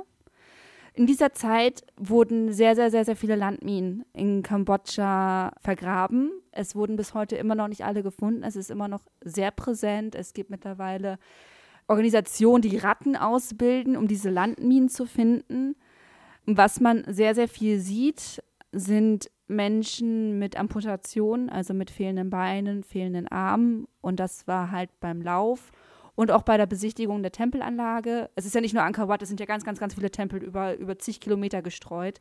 Sehr präsent. Also man sieht überall so kleine Bands, die auf so offiziellen Platten, also so Bühnen spielen, wo dann halt Beine und so weiter fe äh, fehlen, wo einfach auch dazu steht, ähm, wir sind Landminenopfer, aber wir wollen halt nicht betteln, sondern wir wollen für Geld arbeiten, also machen die ein bisschen Musik, da kann man dann halt Geld geben. Und auch bei dem Lauf selber waren ähm, sehr viele dabei, wo die keine Hände mehr hatten, keine Arme mehr hatten, keine Beine mehr hatten. Also es war schon, da muss man schon dreimal durchatmen so ein bisschen. Oder auch sehr, sehr viele mit Rollstühlen dabei bei den Wettkämpfen. Dann sind das aber auch keine Rollstühle, die wir so kennen, so fancy Rennrollstühle, aerodynamisch. Nee, das sind dann so richtige Krankenhausrollstühle, ähm, teilweise irgendwie so halb platt. Dann fehlten hinten diese Dinger zum, zum Anschieben. Da war das dann irgendwie mit Holz und Gaffertape ähm, zusammengeklebt. Also Armut ist halt auch ein ganz, ganz großes Thema dort. Und auch diese Landminengeschichte eben, das ist ja jetzt nicht viele Jahre her und es gibt immer noch, man soll immer noch auf den ausgetretenen Faden bleiben, man soll nicht ausweichen. Ähm, wenn man jetzt nicht in Siem Reap oder in Angkor Wat, da ist alles safe mittlerweile. Aber wenn man woanders in ländlichen Gebieten von äh, Kambodscha unterwegs ist, muss man doch schon sehr aufpassen, weil es halt immer noch sehr, sehr verbreitet ist. Also die haben immer noch nicht alle Landminen gefunden. Vielleicht eine Filmempfehlung ist immer noch ein Film, aber es gibt einen Film, der nennt sich First They Killed My Father von Angelina Jolie. Ähm, den gibt es auf Netflix zu gucken, der diese ganze Geschichte mit den Roten Khmer ähm, nochmal aufbereitet als Film, aber es gibt einen sehr, sehr guten Eindruck und das ist halt, wie gesagt, sehr präsent vor Ort immer noch bis heute. Hat dich das irgendwie beunruhigt? Für dich persönlich, also für deine Reise auch, dass du Angst hattest davor, dass da irgendwie was passieren kann? Ich meine, du hast gesagt, da in Siem Reap ist es relativ oder ist es safe, aber war das irgendwie allgegenwärtig oder war das für dich nicht so präsent? Mm, also ich hatte keine Angst vor Landminen. Äh, überhaupt nicht, weil ich war ja auf den, auf den Faden selber unterwegs. Ich hatte ja gar nicht die Zeit, da irgendwie auf eigene Faust mir das Land anzugucken. Ich bin ja in, in, in Angkor Wat oder in, in Angkor, in diesem archäologischen Park. Es ist ja alles asphaltiert. Da werden keine Landminen mehr sein. Ich habe zwar auch eine Radtour gemacht durch den Wald dort, aber das bin immer auf den Straßen selber geblieben. Ich habe mir da wirklich gar keine Gedanken drüber gemacht. Also Angst war eher, dass ich nicht rechtzeitig zurückkomme, weil ich kein Licht am Fahrrad hatte. Ähm, eher sowas in der Richtung oder dass mich jemand übersehen sollte, sollte bei diesen Straßen vor Landminen. Mitgenommen hat mich das schon, klar. Also ähm, zu sehen, dass Leute halt einfach durch Landminen zerfetzt worden sind, anders kann man es ja nicht sagen, ist, ist unfassbar. Die große Armut vor Ort ist auch unfassbar. Ich meine, die kommen kleine Kinder auf einen zu und wollen dann irgendwelche Spielzeuge verkaufen ähm, und sagen dann, ja, wir brauchen das Geld, um zur Schule zu gehen. So, und man soll, darf halt den Kindern kein Geld geben, weil dadurch werden sie motiviert, weiter zu betteln, anstatt zur Schule zu gehen. Die Kinder waren so alt wie mein Sohn. Der eine ist vor mir, hat dann versucht, mir was zu verkaufen. Ich habe dann gesagt, nein, nein, nein. Dann ist er vor mir hingefallen, wie halt so kleine Kinder so sind, so tollpatschig ist hingefallen. Und hat mich genau mit dem gleichen schiefen Grinsen danach angeguckt, wie mein Sohn es macht. Und ich war froh, dass ich in dem Moment eine Sonnenbrille auf hatte, weil ich hatte die Tränen bis oben stehen, weil ich dachte, boah, Kind, kann nicht wahr sein. Nur weil du in Anführungszeichen Pech hast, jetzt nicht äh, superreich geboren zu sein, sondern da zu sein, hast du keine Chance auf Schule oder wenig Chancen auf Schule. Und das ist schon echt, also es hat mich sehr, sehr, sehr bewegt und beschäftigt mich bis heute auch noch sehr. Mhm. Dieses, ähm, auch die ganzen Familien, die dann in selbstgezimmerten Zelten leben, ähm, das ist schon, ist schon eine Nummer. Da, also da muss man sich irgendwie drauf einstellen, wenn man da hingeht. Kann ich voll nachvollziehen. Kenne ich auch aus anderen Ländern, Südamerika oder so. Ja. Das ist, ähm, ich sage ja immer, es ist irgendwie auch manchmal ja ganz gut, in Anführungszeichen, dass man das sieht. Das erdet eigentlich auch mal so ein bisschen, holt einen so zurück mhm. und ähm, man weiß, was man für ein krasses Privileg man hat, hier zu leben ja. und ähm, eben gut versorgt zu werden. Und wie du so gesagt hast, mit irgendwelche alten Rollstühle und sowas, kann man sich natürlich gar nicht ausmalen. Ich meine, was wäre das für eine Lebensqualität für die, wenn die einen guten Rollstuhl hätten? Und, ähm, ja. das und das Geile ist, die machen trotzdem damit den Halbmarathon, ne? Mhm. Also mit so, mit so einem klapprigen, halbplatten Rollstuhl und dann ziehen sie es trotzdem durch, ne? Und das ist schon echt so bewegend auf vielen, vielen, vielen Ebenen weil man sich dann auch denkt, krass, ich jammer jetzt hier vielleicht gerade rum, weil ich irgendwie vielleicht mal Seitenstechen habe oder es gerade nicht so läuft. Und die quälen sich echt mit mhm. so schlechten, naja, Equipment ist es ja nicht, aber halt, ne, weiß, was ich meine. Also sie mhm. quälen sich dann eben da irgendwie durch und ja, so mega Respekt vor den Leuten auf jeden Fall und dass die das dann also trotzdem auch diese irgendwie, ja, diese, wie kann man das nennen, die Freude dann trotzdem daran finden, da an sowas teilzunehmen, weil das muss man ja auch erstmal machen. Also man muss da ja auch erstmal mhm. den Mut haben zu sagen, ich mache da mit. Und das ist natürlich schon irgendwie ja auch schön, dass das so ein bisschen uns jetzt auch mal hier zeigt, wie das da eben abgeht und was vielleicht auch viele nicht wussten. Ich wusste das zum Beispiel jetzt ja auch nicht so, weil ich mich mit Kambodscha weniger beschäftigt habe. Ist vielleicht auch, weiß ich nicht, ob es da irgendwelche Organisationen gibt, wo man auch irgendwie helfen kann, spenden kann Wahrscheinlich schon, oder? Dass man das sagt, okay, da gibt es bestimmt irgendeinen Verein, kann ich mir vorstellen, der sich einsetzt, dass die Leute bessere Prothesen kriegen oder bessere Rollstühle. Genau, es gibt ganz, ganz, ganz viele, natürlich die großen internationalen, die auch Stationen in Kambodscha haben, aber es gibt auch viele Organisationen vor Ort, zum Beispiel das, was ich gerade meinte, diese Organisation, die die Ratten ausbildet, äh, die die Landminen aufspüren. Also da gibt es ganz, ganz viele Möglichkeiten, dass man auch sagt, okay, komm, ey, ich habe mal zu Weihnachten, zum Jahresende doch mal irgendwie 10, 20, 30 Euro übrig und ich ähm, möchte das unterstützen oder sowas. Also kurze Google-Suche, ihr werdet auf jeden Fall fündig. Wir können ja auch mal schauen und vielleicht mal so zwei, drei Ergebnisse einfach in die Shownotes packen, wo wir Gerne. sagen, das sieht vielleicht gut aus oder so, da sieht vertrauenswürdig aus, dass das dann auch ankommt, können wir ja gerne mal machen. Dann mhm. ist schon mal die Hemmschwelle nicht da, dass man es erst googeln muss und so, sondern dass man gleich ja, eigentlich. Ja, sehr gerne, bitte, bitte. Ja. Also das können wir gerne machen oder können es auch in die Story packen, wenn wir den Podcast verlinken. Klar, also ich meine, wenn du es jetzt auch so erzählst und du hast mir es ja auch im Vorfeld schon in Sprachnachrichten und so geschickt, das ist ja schon, ja, kann man schon unterstützen und vielleicht, wie du es auch sagst, hat jemand noch den ein oder anderen Euro dann. Und manche sind ja auch dankbar immer über so Tipps, wo man was hinspenden kann, weil man dann natürlich auch weiß, dass es da gebraucht wird. So viel zu dem Thema, aber lass uns jetzt doch mal zu dem Lauf an sich kommen zu dem. da war ja was. Der, genau, der Halbmarathon. Du hast ja schon gesagt, BIP-Nummer mhm. abholen. War schon so ein bisschen tricky, war ein anderes Hotel und war jetzt ähm, dann jetzt weniger aufregend, die Abholung, alles eher ruhiger und so, was natürlich wahrscheinlich äh, auch an der Kultur, an der Mentalität der Menschen liegt. Aber eine Frage mhm. habe ich trotzdem noch. Gab es einen Statterbeutel, ein Goodiebag mit irgendwie Stuff drin oder gab es das dann gar nicht? Doch, es gab einen Starterbeutel, einen kleinen Turmbeutel. Da war vorab schon ein T-Shirt drin. Decathlon ist äh, Mitsponsor dieses Laufs. Also gab es ein Decathlon-Shirt mit dem schönen Ankerwatt-Print vorne drauf.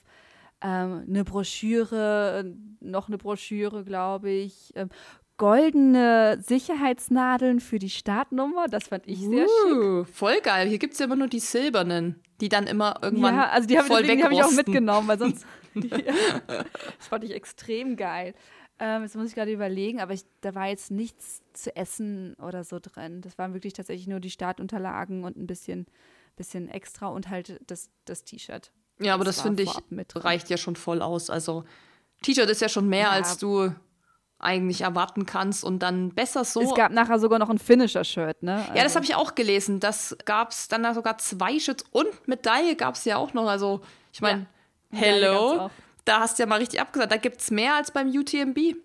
Ne, sag ich mal. Und ich glaube, ich habe 40 Euro bezahlt für, die, äh, für den Startplatz, mhm. ne? Also. Cool, nee, das sind ja oft so die kleineren Läufe, die fahren dann irgendwie immer noch mal fetter auf als immer die ganz, mhm. ganz bekannten.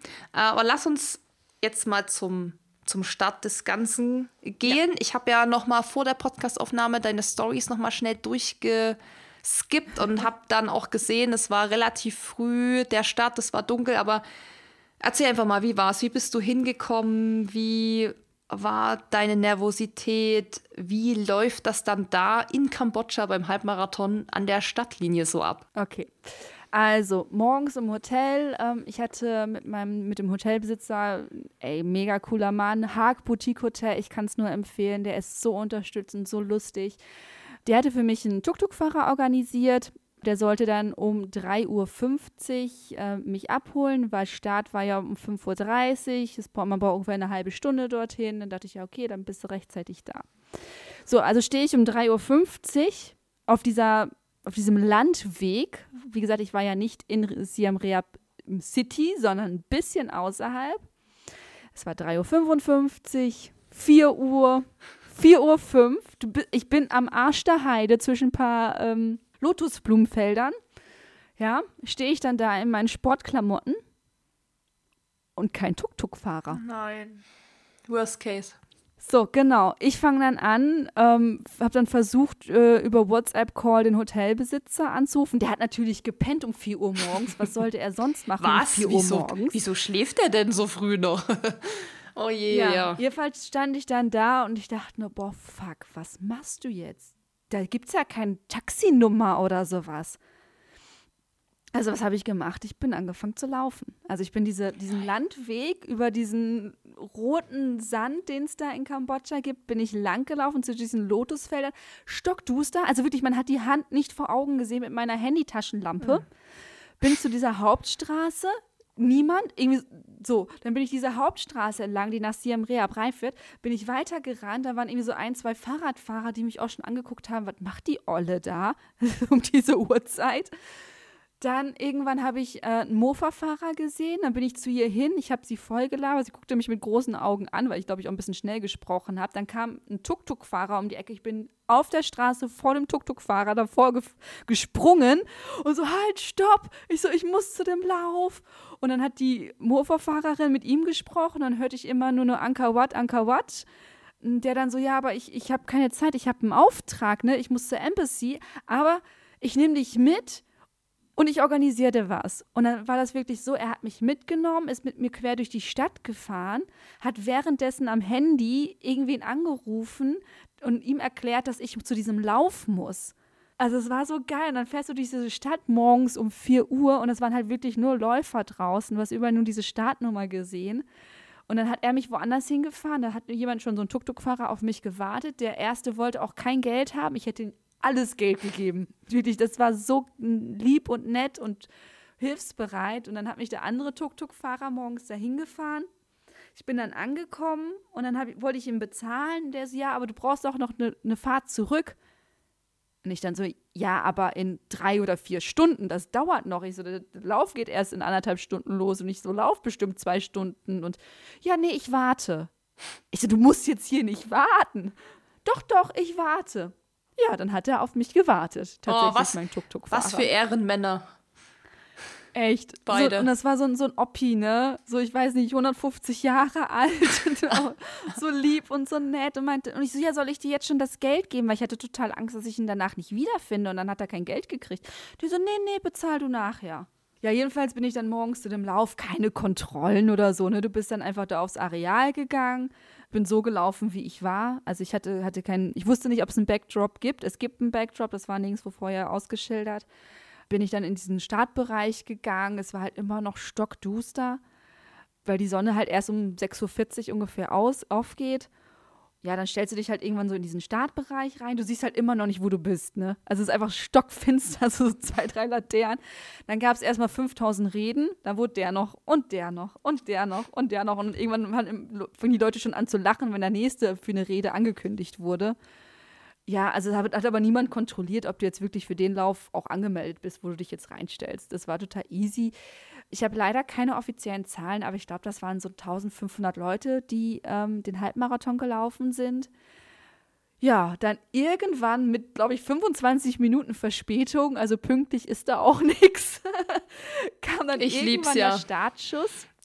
Das, ja, es war so, es geht los, wenn es losgeht. Ja, das, ist, das war doch wie beim Halbmarathon Jordanien. Da war es auch so, wenn, ja, wenn alle genau. da sind, sind alle da und dann geht es einfach los, wenn es halt losgeht. Ich finde, das ist ja so, das nimmt einen so krass viel Stress, weil wenn du so denkst, das, die machen es eh schon so, wie es gerade passt, dann ist eh alles nicht so stressig geführt. ja, also es war wirklich, die, die Stimmung war auch total entspannt und alle total easy drauf. Ja, und dann kam der Startschuss und ich wollte loslaufen. Ja, Pustekuchen. Da ist nicht viel mit Laufen. Also du läufst eigentlich über asphaltierte Straßen. Es ist komplett flach, also perfekt. Aber die Leute laufen halt nicht, ne? Also es sind ganz viele dabei, die das gehen und wirklich in so richtigen Spaziertempo, auch nicht so zügig marschieren, sondern gehen, flanieren. So, das heißt, du musst aufpassen, dass du den Leuten nicht in die Haxen rennst. Ja, dann bist du erstmal unterwegs, ist relativ unspektakulär, siehst halt links und rechts hast du halt Bäume, läufst auf dieser asphaltierten Straße der Nase nach. Am Anfang, irgendwann geht die Sonne halt auf, war relativ bewölkt an dem Tag. Gut, ich wurde nicht gebraten, schlecht, ich sah keinen wunderschönen Sonnenaufgang.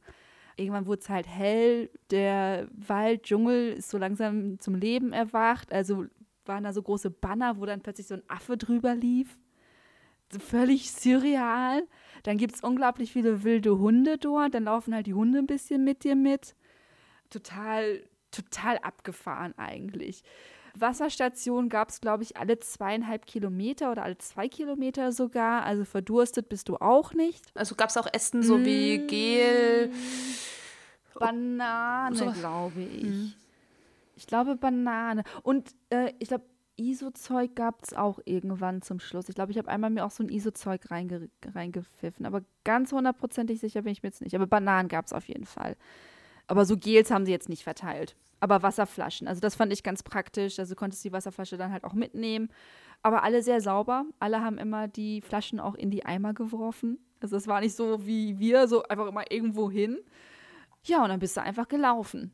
Wie gesagt, es war jetzt nicht so spektakulär, die ersten 10, 11 Kilometern, weil dann hattest du halt Bäume links und rechts, bis auf dass du mal ein paar Affen gesehen hast, aber ja, und dann ging es halt los mit den äh, Tempeln. Und äh, das war für mich ziemlich geil. Ich habe sie ja zwar einen Tag vorher schon alle gesehen. Man ist an den großen bekannten Tempeln vorbeigelaufen, an dem Tomb Raider-Tempel, wo ja der erste Tomb Raider-Teil auch spielt, der Film. Aber man, da darf man sich jetzt nicht so vorstellen, man läuft halt nicht durch die Tempel, sondern wirklich auf den Straßen an den Tempeln vorbei, mal näher, mal weiter weg. Hat verschiedene Gründe. A, gehen die Tempel kaputt, wenn da tausende von Leuten durchrennen. Es ist ziemlich gefährlich, weil das alles uneben ist. Und es sind natürlich ähm, buddhistische Tempel, das heißt Knie und Schultern bedecken, was bei einer Laufveranstaltung einfach schwierig ist, weil man den Leuten sagen muss, bitte kommt in langen Klamotten bei 30 Grad und 90 Prozent Luftfeuchtigkeit. Ja. Ja, und dann bin ich so den Lauf entlang gelaufen und habe in meinem Leben noch nie so viel geschwitzt. Das wollte ich gerade fragen, weil du schon die Luftfeuchtigkeit und die 30 Grad angesprochen hast. Das ist natürlich was, was mich extrem interessiert und viele, die hier zuhören, wahrscheinlich auch. Wie kamst du mit diesen Bedingungen klar? Und vor allem, war das schon morgens auch so heiß oder ging das noch? Ähm, also es war so, dass ich schon im T-Shirt und Hose rausging und das war angenehm. Also es war schon irgendwie Anfang 20 Grad, 22, 23, 24 Grad, als ich da rausgegangen bin.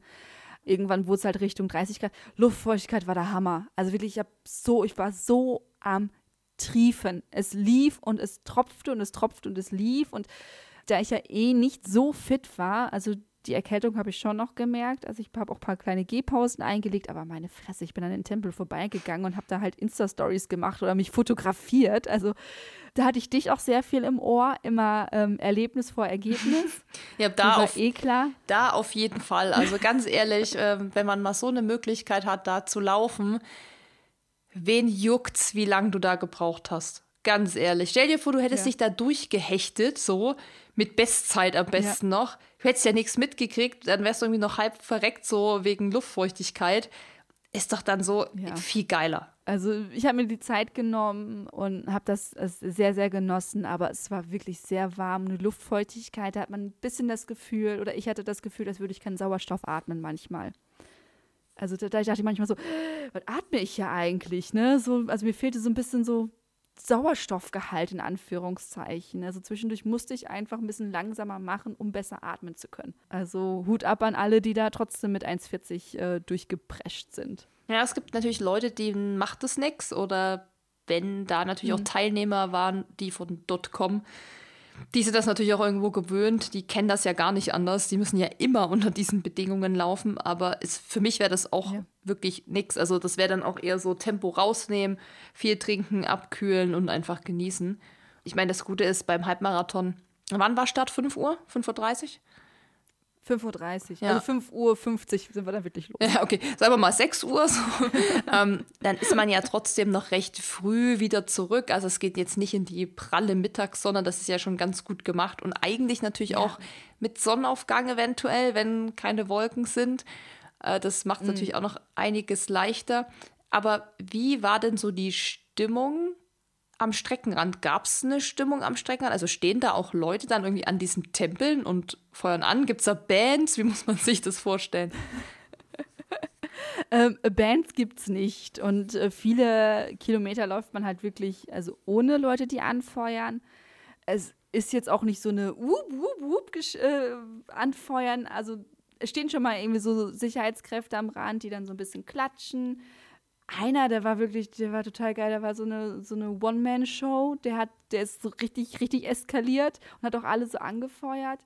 Irgendwann hatte man natürlich das, was man halt auch viel so kennt, so Kindergruppen. Kindergruppen, die am Straßenrand stehen, die einen abklatschen wollen, die einem zuwinken, die einen so ein bisschen anjubeln.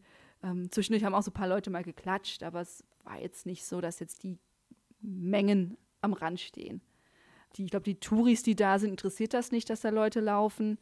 Und äh, die Leute, die da wohnen, die haben sich das eher so angeguckt. Ne? Die saßen dann, haben sich dann ihre Stühle rangezogen und haben sich dann angeguckt, wie die bekloppten Leute da laufen ähm, die schön. Stimmung unter, unter den Laufenden selber ähm, total angenehm, human. Also eben nicht dieses Wettkampfmäßige, sondern wir laufen das jetzt hier alle und viele gehen das halt und wir sind jetzt alle hier und wir machen das jetzt und dann ist es gut so. Und wie war der Zieleinlauf dann? Für dich? Der kam ein bisschen äh, überraschend, plötzlich so rechts um die Ecke und puff, da waren wir. War, war schön. War, war jetzt nicht, war jetzt kein, keine Explosion der Gefühle oder sowas, sondern es war einfach, ey, cool, ich habe es jetzt geschafft, ich bin durch, ich bin triefend nass, ich möchte gern was trinken, ich möchte gern was essen. War einfach, war einfach schön. Und dann habe ich meine Medaille gekriegt. Was ich ziemlich geil fand, so 20, 30 Meter nach dem Zieleinlauf haben die Küchentücher verteilt. Das habe ich noch nie in meinem Leben erlebt. Die haben Küchentücher verteilt, damit du dich so abtropfen kannst. Oh mein, ist ja süß. Das fand ich so geil. Man hat eben das Finisher-Shirt gekriegt und normalerweise bin ich immer so, äh, ich brauche kein Finisher-Shirt. Und diesmal war ich so froh, mm. dass ich ein trockenes T-Shirt anziehen konnte, weil ich wusste, dass ich ja gleich noch eine halbe Stunde auf dem Tuk-Tuk sitze und dann triefnass da in einem Fahrtwind. Nee, und dann habe ich mir noch ein bisschen die anderen angeguckt, habe die noch angefeuert. Um, ähm, aber es ist dann auch, dass die Leute da nicht sehr lange verweilen und man darf auch nicht, also man hat auch mit der BIP nicht eine Eintrittskarte zu der Tempelanlage, das ist leider nicht dabei, ähm, sondern die Leute gehen dann halt zurück. Dann musst du dein Tuk-Tuk finden. Unter den Hunderten von Tuk-Tuks, die da stehen, musst du dann dein Tuk-Tuk finden. Hast du deinen dein Driver ähm, gefunden dann, der extra auf dich gewartet hat? Ich habe ihn, ich habe ihn, äh, ich habe ihn fotografiert vorher, morgens noch. Ich habe erst das Tuk-Tuk fotografiert, weil da war so eine goldene Schwalbe drauf. Mhm. Ja, ich vergesse Gesichter. Ich habe ganz, ganz große Probleme mit Gesichtern mir zu merken. Und ähm, dann habe ich halt das Tuk-Tuk abfotografiert mit dieser goldenen Schwalbe und dann meint er so, ja, mach doch ein Bild von mir. Und dann hat er so mich so angegrinst mit den drei Zähnen, die er noch im Mund hatte. Und dann habe ich ein Foto von ihm gemacht. Das ist ja süß. Und dann bin ich wirklich wie so ein Fahndungsbild durch diese Tuk-Tuk-Fahrer gegangen und habe das so versucht abzugleichen und irgendwie so, oh, it's you, yeah, yeah, yeah, yeah, I'm your Tuk-Tuk-Driver, ja. Yeah. Oh mein, das ist ja nett. Aber das ist ja irgendwie süß. Ich meine, wo passiert dir das? Vor allem mit Tuk-Tuk fährst du ja eh hier nie. Und ich meine, ja. wie nett eigentlich, oder? Also hört sich, hört ja, sich eigentlich er hat auch nach ein großzügiges Trinkgeld gekriegt. Ne? Ja, aber also, es hört sich der, doch. Ich habe ihn nachher gefragt, ich so, was kriegst du? Der so, ja, was möchtest du denn bezahlen? Und dann so, ich so, ich gebe dir das und das und der so, okay. Mhm. Ja, aber da hast du ihm doch seinen Tag versüßt und ich meine, er hat auf dich gewartet, voll nett. Und Ey, ja. der hat einfach mal so, was waren das, drei, vier Stunden da rumgehangen und oh darauf gewartet, dass ich da wiederkomme. Ich, mm. Ja, da würden sie dir hier einen Vogel zeigen oder du müsstest es bezahlen und das wäre nicht gerade günstig, glaube ich, hier in so einem, dir so ein Taxifahrer so auf Taxifahrer, dich wartet. Taxifahrer, der vier Stunden auf nee. dich wartet. Nee. Da kannst du deine dein Hab und Gut verkaufen, glaube ich. ja. Hier, hier ist mein Erstgeborenes. Ja. Nimm alles, was ich habe. Äh, ja, krass. Also, okay, das ist, hört sich jetzt für mich einfach so an, nach einer, vor allem nach einem Erlebnis, was so einfach die ja, die Tempel angeht und einfach auch mit diesem ja. Tuk-Tuk, also auch das davor und danach natürlich schon so, dass es einfach ganz anders ist als jetzt hier in Europa zum Beispiel oder auch vielleicht Amerika, wo man natürlich jetzt, ja, wo das anders abläuft. Also es hört sich auf jeden Fall nach einer coolen Sache an und vor allem, wenn man das eh verbinden kann mit seiner Reise, dann finde ich, ja, warum soll man es nicht mitmachen? Wenn du sagst, das war nicht teuer, das Stadtgeld, dann kriegst du noch zwei Shirts, dann kriegst du noch Medaille und hast eine coole Zeit, ist es ja irgendwie kann man da nichts groß falsch machen, würde ich jetzt sagen. Also so hört sich für ja, mich an. Und man muss auch nicht nur den Halbmarathon, es gibt auch 10, 5 und 3 Kilometer, die man machen kann. Also das für jedermann. Drei Kilometer gehen, also drei Kilometer gehen schafft wirklich jeder. Ja, das ist cool. So, ne? Coole, cooles Event, da könnt ihr ja alle mal abchecken. Also auf jeden Fall bei Eileen auf der Insta-Seite gibt es das Story-Highlight und auch ein paar Reels und Posts, könnt ihr mal schauen. Da sieht man einiges, echt ganz cool ja, dann warst du quasi mit deinem Lauf fertig, warst wieder daheim, ähm, hast dann später auch noch deinen Tauch Advanced Open Diver mhm. gemacht. Also richtig erfolgreiches, sportliches Urlaubs, äh, was soll ich sagen, Urlaubs, Urlaubswochen. richtig cool, hast ja richtig viel gemacht. Und eine Sache, über die ich nochmal mit dir sprechen wollte, ganz kurz, ist nochmal das mhm. Thema alleine reisen, weil mhm. natürlich auch die Sachen, die du jetzt schon erzählt hast, irgendwie, dann kommt der Tuk-Tuk-Fahrer nicht dann fährst du dahin, dann ist die Stadtunterlagenabholung nicht da, wo sie eigentlich sein sollte. Also alles so dieses, oder du wirst krank, äh, bist vielleicht irgendwie gar nicht so fit, bräuchtest vielleicht doch mal Hilfe oder so. Das ist natürlich alles alleine, alles ein bisschen mehr eine Challenge, als wenn man noch jemanden dabei hat, wo man dann das so gemeinsam durchsteht. Ja, ähm, jetzt so als Fazit, äh, wie war es für dich alleine in die so fremden Ländern zu sein und dann auch noch ein Race zu machen oder auch noch diesen Tauchschein und überhaupt da einfach so viel auch zu erleben. Unglaublich bestärkend, befreiend. Ähm, mache ich auf jeden Fall. Also ich plane schon die ganze Zeit, was, was kann ich wann wie machen, wie viele Urlaubstage habe ich für nächstes Jahr. Kann ich wirklich nur jedem empfehlen und jeder, der Angst hat vorher, so wie ich auch. Ich war auch einfach nur eine kleine Mimose. Selber in den Arsch treten. Einfach buchen und sich auf sich zukommen lassen, was mir unglaublich viel Sicherheit auch gegeben hat. Ich hatte einfach ein Datenpaket für mein Handy. Also ich hatte Google Maps, ich hatte mir 10 Gigabyte für die zwei Wochen geholt. Kostet 40 Dollar, glaube ich, waren das. Äh, Gibt es bestimmt auch günstiger. Ich habe einfach das genommen, was ich gesehen habe. Und dadurch klappt das alles. Selbst Sprachschwierigkeiten. Einmal habe ich meinen Taxifahrer nicht verstanden, dann hat er Google Translate aufgemacht. Oder ich habe Google Translate aufgemacht, das kann man ja mittlerweile per Foto, dass sie sogar so Menükarten übersetzen. Also wenn ich irgendwo war und ich spreche kein Thailändisch, ich spreche die Khmer-Sprache nicht, ja, dann machst du das halt mit Google Translate eben und dann hast du es innerhalb von drei Sekunden. Du musst, dauert länger, die App zu öffnen, als es zu übersetzen. Also es gibt keine wirklich großen Hürden. Und ein bisschen Menschenvertrauen, Menschen sind gut, Menschen wollen helfen. Ein bisschen vielleicht auch Naivität.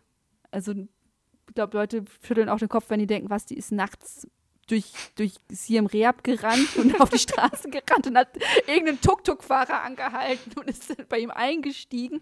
Ich meine, die sind ja auch nicht offiziell registriert, die haben keine, kein Kennzeichen oder eine Nummer, wo du dich beschweren kannst oder sonst irgendwie sowas einfach, einfach machen. Einfach machen und sich selber in den Arsch treten, einfach buchen und so ein Abenteuer anfangen. Und ich verstehe jede Sorge, die man vorab hat. Und alle haben sich innerhalb von Minuten aufgelöst, als ich halt vor Ort war. Kann ich, kann ich alles bestätigen, was du sagst. Also ich bin ja auch eigentlich eher so ein kritischer Typ. Also denke immer so, na, ob das hier alles so ne, richtig mhm. ist. Aber ich bin ja auch durch Südamerika gereist und wir haben auch ähnliche witzige Geschichten wie du mit dem durch Siem Reap rennen nachts und mit irgendeinem random Tuk-Tuk fahren. Das haben wir auch alles erlebt mit irgendwelchen random Dudes auf so einem, die uns mitgenommen haben, mittrampen, wo wir gedacht haben, pff, ob das so eine gute Idee war irgendwie. Aber wirklich, man, man muss am Ende des Tages sagen, dass, äh, dass die Sachen sind, die einen so krass weiterbringen in seiner Entwicklung auch.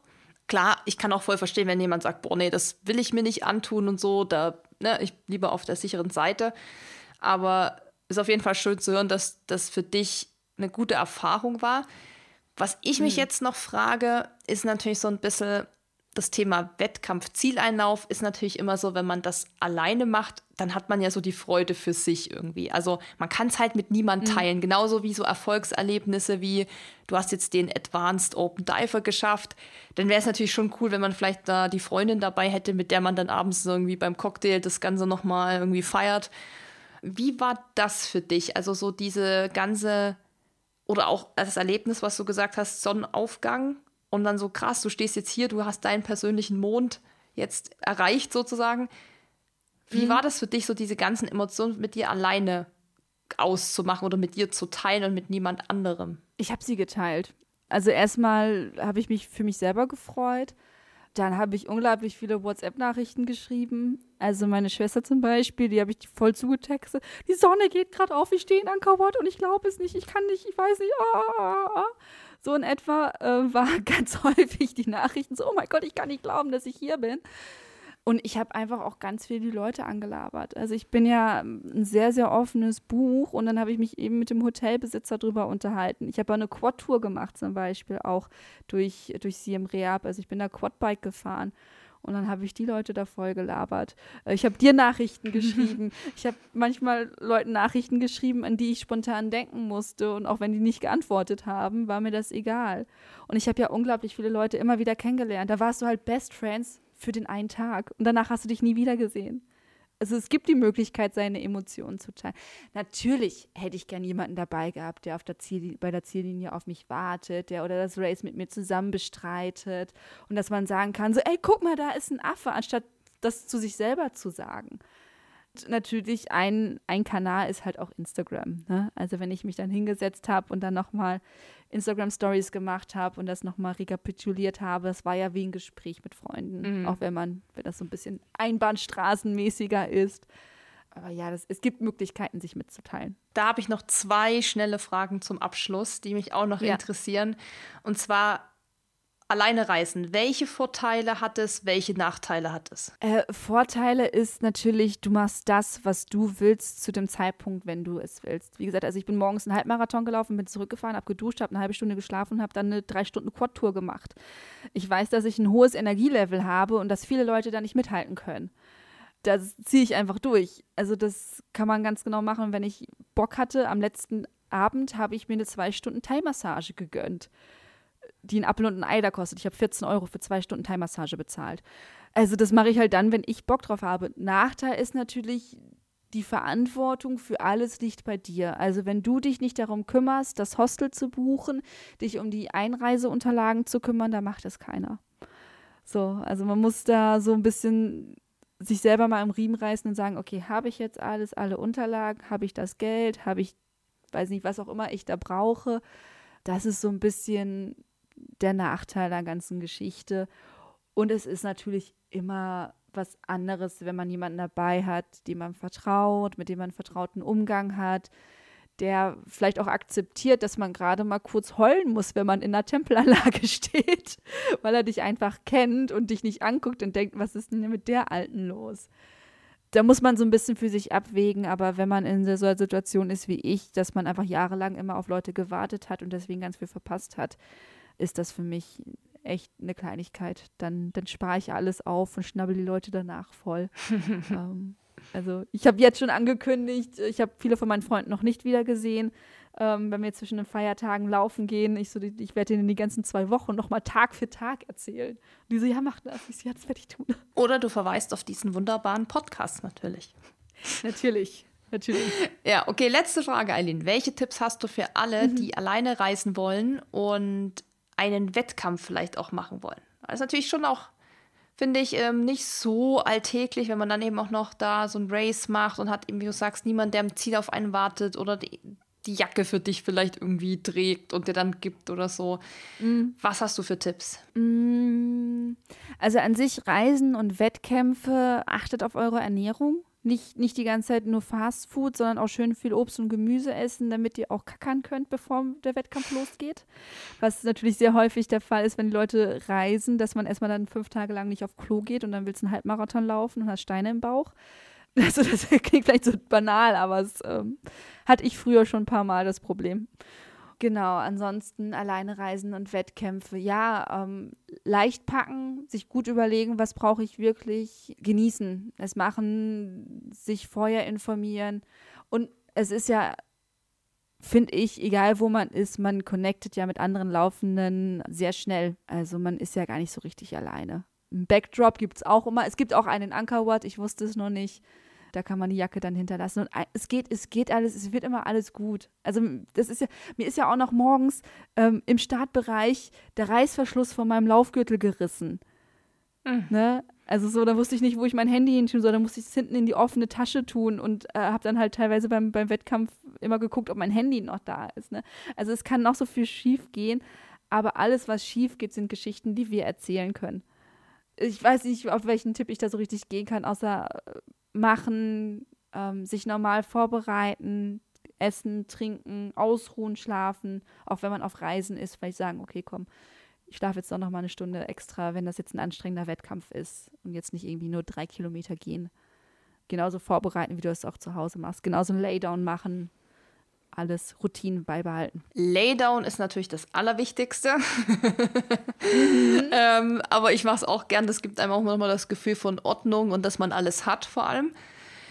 Ja, mega, mega geil. Also ich fand es übelst spannend, muss ich sagen. Weil ich bin ja auch so ein, ja, ich reise einfach gern und ich liebe andere Länder und wenn das dann noch mit so einem Lauf verbunden wird, Premium. Also für mich äh, war das mega spannend und mega cool auch nochmal, weil es waren noch ein paar Sachen dabei, die ich ja noch nicht von dir wusste. Manches hattest du mir im Vorfeld schon äh, Gesprachnachricht oder wie man sagt, aber ja, ich fand's, ich fand's mega cool auch, dass du es eben alleine durchgezogen hast. Da gehört ja auch trotzdem immer noch viel Mut dazu. Ja, einfach die Bereitschaft, mit sich selber auch sein zu können. Es gibt da ja so einen ganz guten Spruch, den ich jetzt nicht mehr zusammenkriege, aber den hatte ich damals für mich auch so mitgenommen, dass wenn man alleine irgendwie nicht mit sich selbst äh, wenn man alleine reist und man mit, mit sich selbst nicht klarkommt oder so, dann sollte man sich echt mal Gedanken machen, so ungefähr. Also man lernt sich da einfach so ja. krass kennen und äh, muss sich eben auch mit Dingen mal so auseinandersetzen, vielleicht auch mit so ich sag's mal in Anführungszeichen, Bequemlichkeitssachen. Wenn man sonst so zweit ist, dann macht der andere das vielleicht immer. Also der andere ruft da an, der andere bucht das Hotel und ähm, mm, so mm. muss man halt auch die Dinge machen, die einem vielleicht, wo man denkt, dass man sie nicht kann oder nicht machen kann äh, oder machen will. Und oft ist es ja einfach nur so, es ist ja meistens nie so schlimm dann, wie du es auch gesagt hast. Also es geht meistens viel besser und wenn man offen durch die Welt geht, geht das voll gut. Wenn man läuft, lernt man eh immer Leute kennen das ist ja auch so, also das ja. schweißt ja schon mal zusammen. Also wie gesagt, ich fand es total spannend. Ich denke, die Hörer und Hörerinnen fanden es auch äh, spannend. Hast du noch irgendwas zum Abschluss zu dem Thema, was du uns mitgeben willst? Reist, besucht die Welt, lernt Leute kennen. Das erweitert den Horizont enorm. Es erdet ein. Es, es bringt so viel Freude und Glück. Besucht Kambodscha, auch wenn man, wenn man manchmal böse Sachen drüber liest in Richtung Korruption oder sowas. Ey, es ist so easy, es ist so toll, das Land. Thailand auch und Thailand ist mega touristisch. Also für alle, die, die Bikepacking mal ausprobieren wollen, ich glaube, Thailand ist so das Einstiegslevel Einfachheit. Einfacher geht's nicht mehr. Plus geiles Essen. in Thailand. Ja, Essen, oh, aber auch in Kambodscha, mm. mega Essen. Ey, das war so gut, einfach mm. alles. Ach, da kriege ich direkt Hunger und ich habe auch so Bock auf Thailand, ess, Thai essen und so. Oh, geil. Ja, Eileen, also. Oh, Kokossuppen ja, und Partei oh. und Kokosnusseis und ach. Kokosnusseis mit Reis, Kokosnusseis mit Erdnüssen, Kokosnusseis mit Toastbrot. Ja, ja das klingt. Mango Sticky. Ja, es klingt alles total fancy, aber es schmeckt so Premium. Es schmeckt einfach alles so, so geil. Gut. Ja, jetzt habe ich auf jeden Fall Hunger. Naja, ähm, danke, Eileen. Jedenfalls, genau. Gerne. Also danke für die, für den Ausflug nochmal auf diese Reise und dass du uns mitgenommen hast. Und ich bin gespannt, wo es nächstes Jahr hingeht und was dann so ansteht. Sag erstmal vielen Dank und wir hören uns beim nächsten Podcast. Ich danke dir. Bis dann. Tschüss. Wenn dir dieser Podcast gefallen hat, hinterlass uns eine Bewertung und abonniere diesen Kanal, damit du auch in Zukunft keine Folge mehr verpasst. Für noch mehr Motivation und Trainingstipps folge uns auf Instagram unter dem Namen RunSkills sowie auf Facebook und Pinterest oder besuche unsere Website www.runskills.de.